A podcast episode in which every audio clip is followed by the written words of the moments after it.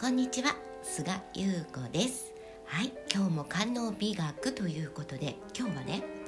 えー、これでいいやではなくてこれがいいを選択しようっていうことですね、えー、それについてちょっとお話ししようかなと思います。まああのこれでいいやって思えるもの思えることって結構たくさんあると思うの。例えば買い物をする時にあの例えばバーゲンとかで安いとあまあいいやこれでとかまあいっかこれでっていうので選択したりとかねすると思うのね。でこういった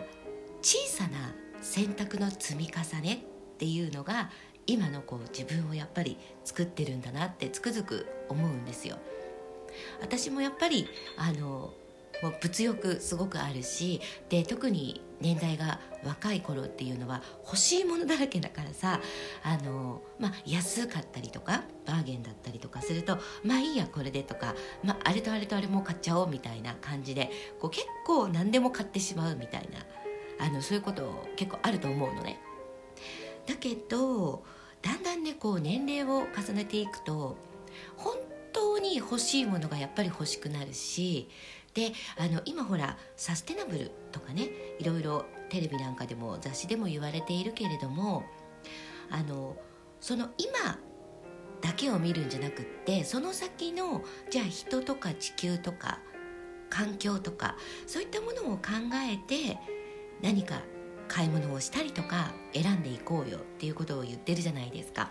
もともとそういうのってこれを使ったら環境が汚れてしまうよねとかこれを使ったら誰か苦しむ人がいるよねっていうもともと私たちこう人間がね持っている思いやりの精神だったりとかそういった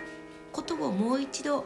あの思い出そうよっていうか目覚めさせようよっていうところだと思うんですよ私。で私もね実際にその NPO をやっていてあの NPO のスポンサーになってくださった方はあの地球と環境と子供に優しいあの日焼け止めだったりとかあの洗剤ね食器を洗ったりとかする洗剤をあの作って販売している会社なんですね。私もそういうものをやっぱり取り入れるようにしているしで、まあ、実際に私孫がいるんで孫をね見てるとっていうかやっぱりこの子の未来ってどんな楽園になるんだろうって考えた時に私がその子に何かをできるわけではないけれどもその先の楽園作りの何か一つ自分でもそういう普段の暮らしに環境のいいものを取り入れたりだったりとかこれでいいやっていう選択を一つやめるだけで全然変わっていくなって思ってるのね。でそのあのアーダーブレーンっていう会社なんだけれどもねそのスポンサーさんになってくれてる。がやっぱり使っているというか作っている洗剤だったりとかあのサンゴをね守る海に水に優しい環境に優しい日焼け止めっていうのもやっぱりねあの毎日じゃなくてもいいから1週間に1回からでもいいからそういったものを使うことで一人一人のその意識が環境を変えていくってやっぱり言っていて私も本当にそう思ってるからあのもうなんかね 誰かのお誕生日とか 何かがあるといつもねその洗剤とかをねあのプレゼントしてるんですよ。そのぐらい私もすごく気に入っているしでそういうところにねあの意識を今若い世代の人たちもそういう意識ってすごく向いてると思うの。例えば洋服一つ買うにしてもその例えばあの素材を何使っているのかとかどういうふうに作られているのかとかねほらロフト、ね、人気のロフトなんかでもやっぱりそういうものに取り組むってことはあの若い世代のそういう人たちの意識だったり感覚も変わっていってるだなっていうのをすごく感じていてでそういうあの小さな本当に小さな気づきの積み重ねの選択で、まあ、こういうねあの今はそういう環境とか地球とかっていう大きな話をしたんだけれどもその一つ一つの大きな視点の意識がやっぱりその地球全体を変えていく意識に変わるんですよ。あの集合意識とかって聞いたことあると思うんだけれどもどうしても意識っていうのはエネルギーであの意識って自分のものじゃないのね。あのいつも人から拾ってそこの空間にある意識が自分の意識だっていうふうに勘違いをしていくんですよ。いい意味でも悪い意味でも。だからあのなんとなくさあのいつも褒めてくれたりとか楽しい環境にいると自分ってどんどんなんかああれもできるかもこれもいいかもっていう風になっていくし例えばえそんなの絶対できるわけないじゃんとかね、そんなのやったってしょうがないじゃんって言ってる環境にいるとそうだよねやったって無理だよねっていう風にあの自分のね感情だったりとかがそっちに流されていくんですよ。そうあの本当に私たちのあの人間のねこの思考感情私はその腹って言ってるんだけれどもそこの部分のこの3つの3点っていうのはいつもあの意識から腹に流すのか腹から意識に流すのかで全然あの変わってくるんですね。だからあのそういうちっちゃなあの選択の積み重ねっていうのは是非ねやってもらいたいなと思っていてこれはあの実際に恋愛でもそうなのね。まあいいやこの人で。私のこと好きって言ってくれるからまあいいやこれで。って付き合うのと絶対この人がいいって言って付き合うのとではやっぱりね大きく差が出てきたりもするしでもだからといってねあの恋愛をスタートするのにいきなり最初からもうこの人が絶対にいいって始まる恋愛って本当に数少ないんですよ。私は過去に一度しかないんですね。もう本当のそのインスピレーション。もう年齢も知らなければえーと、フルネームも知らないし仕事も知らないし、えー、どこに住んでるかもよく知らないっていうような、えー、本当にねそこでインスピレーションを感じたっていうその1回だけなんですね。あとはなんとなくあのその人のやっぱりいいところを見るのが私は結構癖であるので。悪いところに目が行くっていうよりかはなんか楽しそうとかなんかちょっともうちょっと話してみたいっていうところからスタートすることってやっぱ結構あるんですね。これは結構ね恋愛の中ではすっごく大切なポイントになってきてあの全部あの拒絶してしまうと何もスタートしないんですね。だからちょっとなんか話してて楽しいなとか何か共通点とか一つあったらそこからあのその人のことをもう少しあの知ってみようっていうその意識がすごく大切でそこか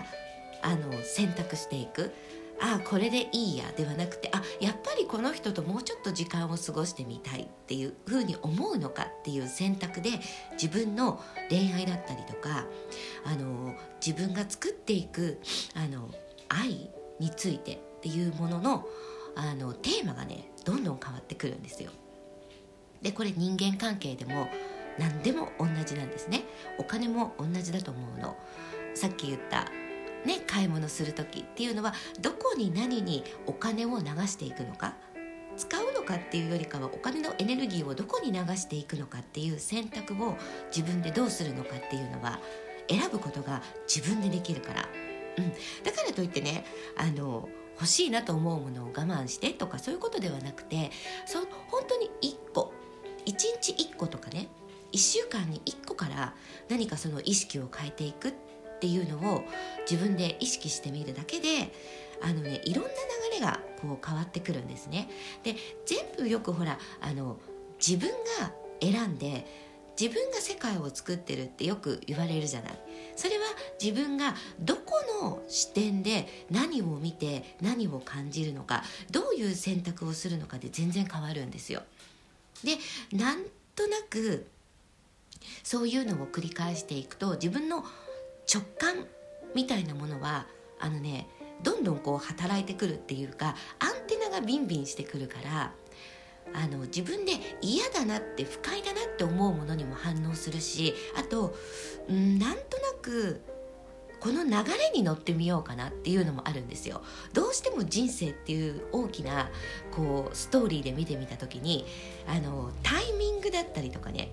流れっていうのはどうしても誰にでもあるものでこれを自分がどういうふうに使っていくのか扱うのかっていうのをやっぱりこれ永遠のテーマででその中であ違ったなと思ったらまた違うあのそのタイミングだったり流れをまた見てみたりとか感じてみるっていうことをずっとこれ永遠に繰り返していくから何がいいとか何が悪いとかそういうことではないんだよね。であの私はねっていうのはないと思っていて実際に。私だから失敗ってあんまり思わないんですよ。何か自分の中であ違ったなとかあやっぱりこれだったなって思うことは全部ほら自分の財産になって学びになるじゃない。そうするとああの時こうだったけどでも今の自分は今こうだからとかさ。でやっぱりその時その時で自分っていうのはどんどん変わっていくわけだし環境も変わるし思いだったり思考とか全部変わるわけだからその変わった自分の中でどこの何を選択して何を見るのかっていうのをもう常に自分探求だよね。だからあの自分探求っていうのは永遠に終わらないしあのできるだけいつもいつも